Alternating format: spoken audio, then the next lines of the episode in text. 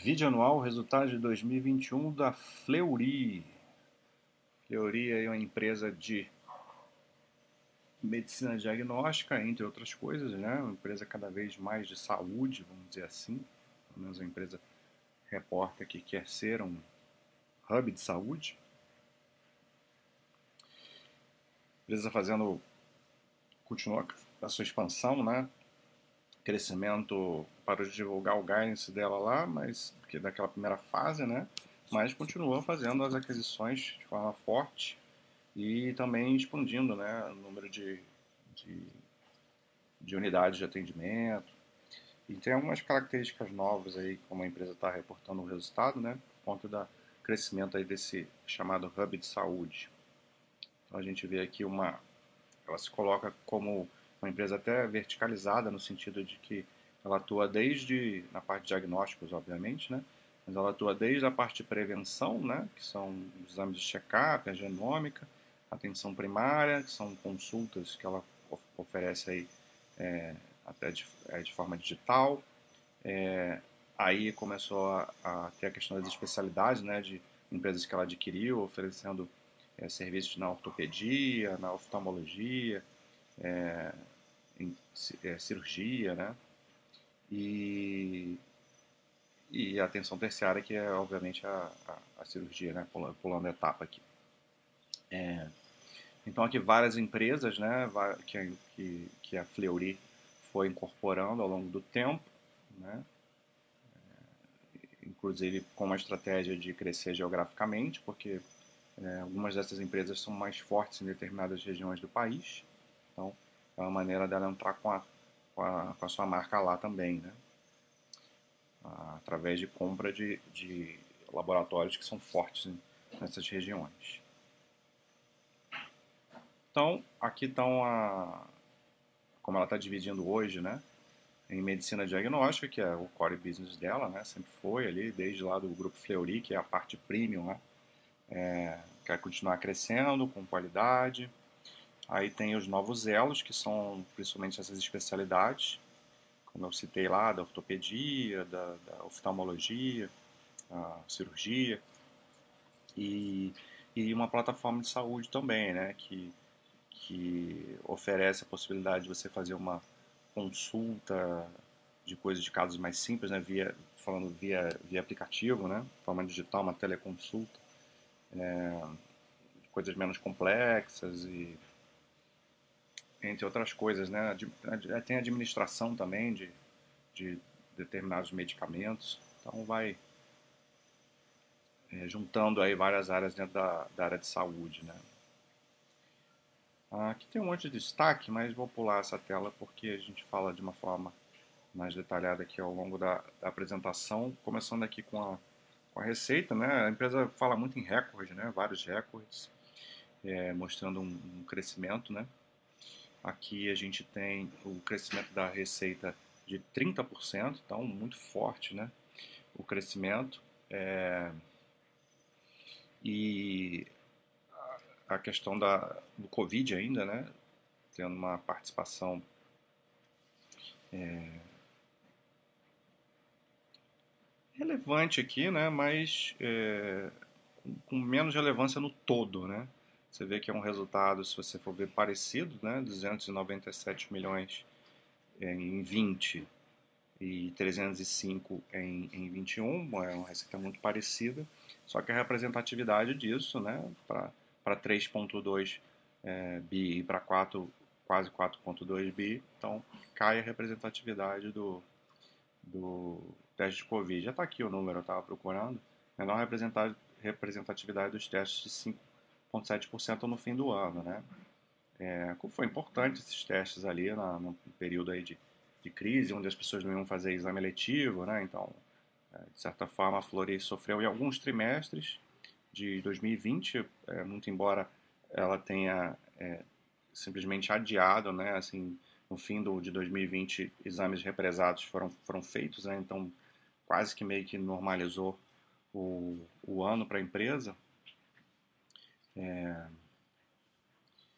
e, e agora, é, em 21, ela, é, por, por já já esperado, né? Conforme a normalidade vai voltando, a, a representatividade dos exames de Covid vão diminuindo, né? Até porque a tendência é que a pandemia acabando, a Covid vai ser só apenas mais uma virose entre nós, no meio de tantas outras, né?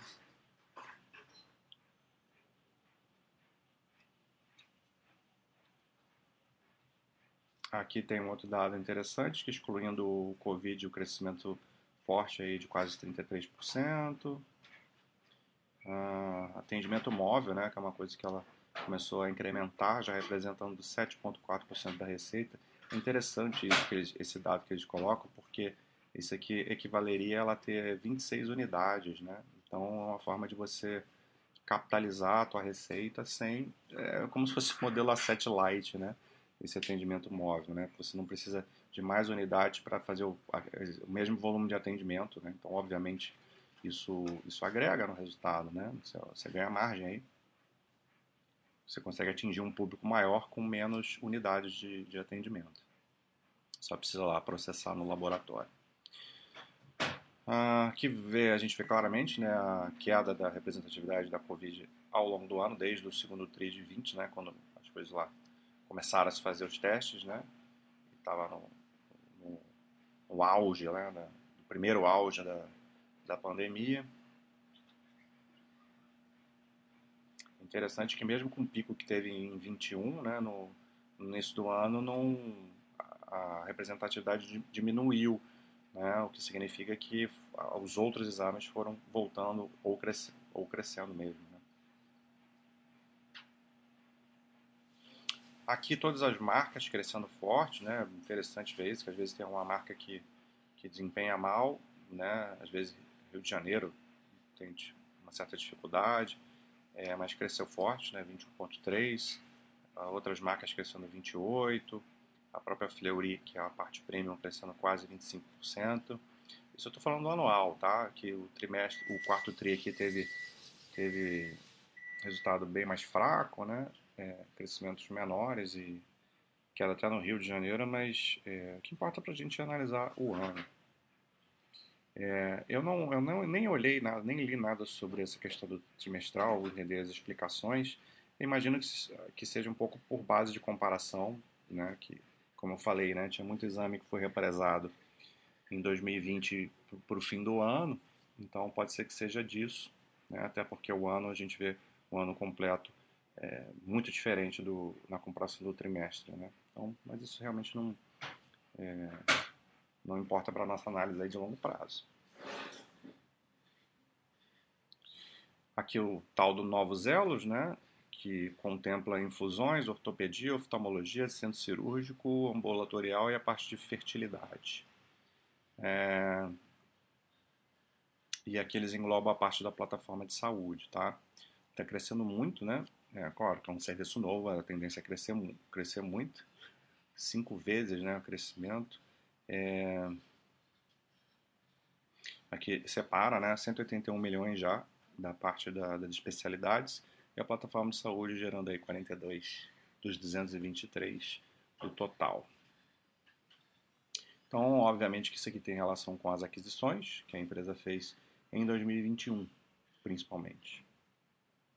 Já existia algum outro serviço, mas a maioria veio da, das aquisições. Essa parte de plataforma de saúde é muito no início também, né? Está em fase de desenvolvimento, então é, vamos, vamos olhar aí como é que vai ser o crescimento disso. Você vai agregar também valor, né? principalmente aí com teleconsultas, né? São é, valores é, mais baixos, né? Mas vai agregando. Até porque tem a possibilidade de juntar os serviços né, com outras áreas.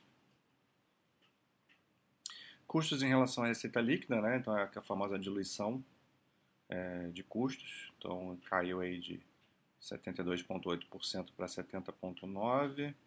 Uh, mesmo com custos crescendo bastante, né, 27%. É, provavelmente maior disso que vem por, por o próprio aumento do, do, do, volume de vendas, né? Então é normal que isso, que isso aconteça. Mas o importante é a representatividade disso ser menor no, no todo da receita. Ah, tá aqui, ó, aquilo que eu estava suspeitando, ó. Forte retomada de exames no quarto tri de 20 afetou a sazonalidade. Então, aqui tá explicando, ele está explicando por outros motivos, mas isso justifica lá o, a comparação do quarto tri, porque veio tão diferente do, do crescimento anual. Né?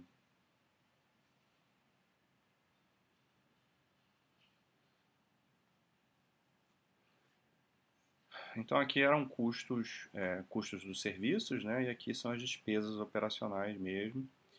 É, em relação à receita teve flat, né? Um crescimento bem discreto aqui. As despesas aumentaram.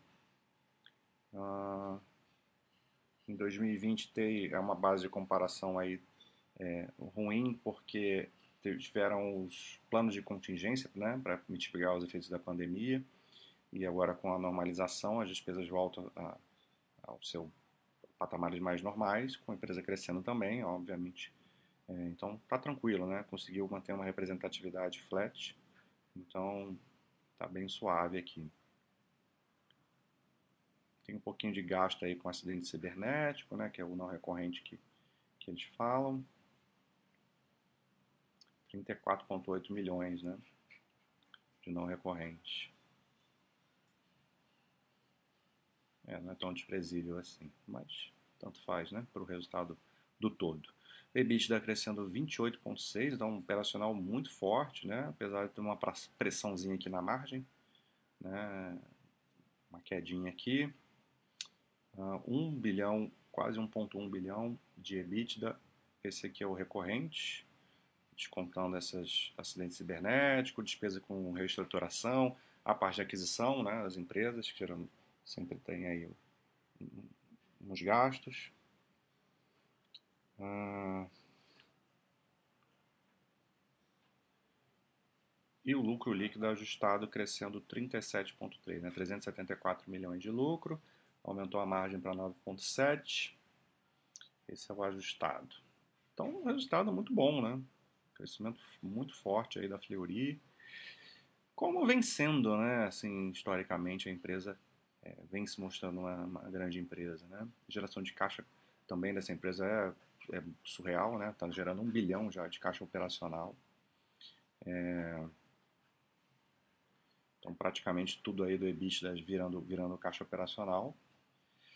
Cresceu 57% e tem geração de caixa livre também, né? Mesmo depois do capex e tudo mais, é, ainda acaba sobrando dinheiro que acaba sendo também tem a parte de distribuição. Né? É uma empresa, eu falei isso acho que até no, na análise do ano passado, que ela continua, e ela continua sendo. Né? É uma empresa que cresce muito, gera muito caixa e consegue, consegue ainda é, retornar muito através de dividendos. Né?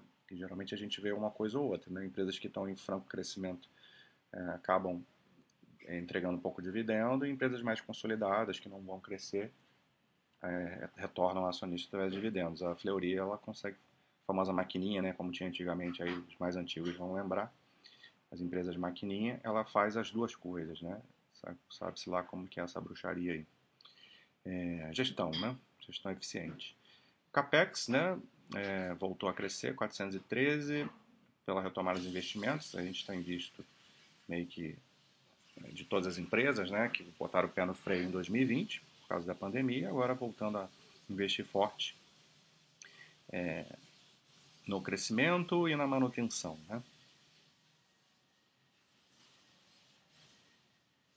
E a parte da digitalização também. E aqui o endividamento, né? a estrutura de capital da empresa, a alavancagem se manteve mais ou menos no mesmo patamar, está 1,3 vezes, né? aumentou pouca coisa. É, a dívida aumentou aqui 13%, está em 2,2 bi. E essa aqui é a dívida bruta, né? A dívida líquida está em 1,4, 1,4 bi. Então, bem tranquilo, estrutura de capital aí sossegada, tá? com essa geração de caixa, e essa força de elite daí, zero problemas. Tem essa dívida aqui.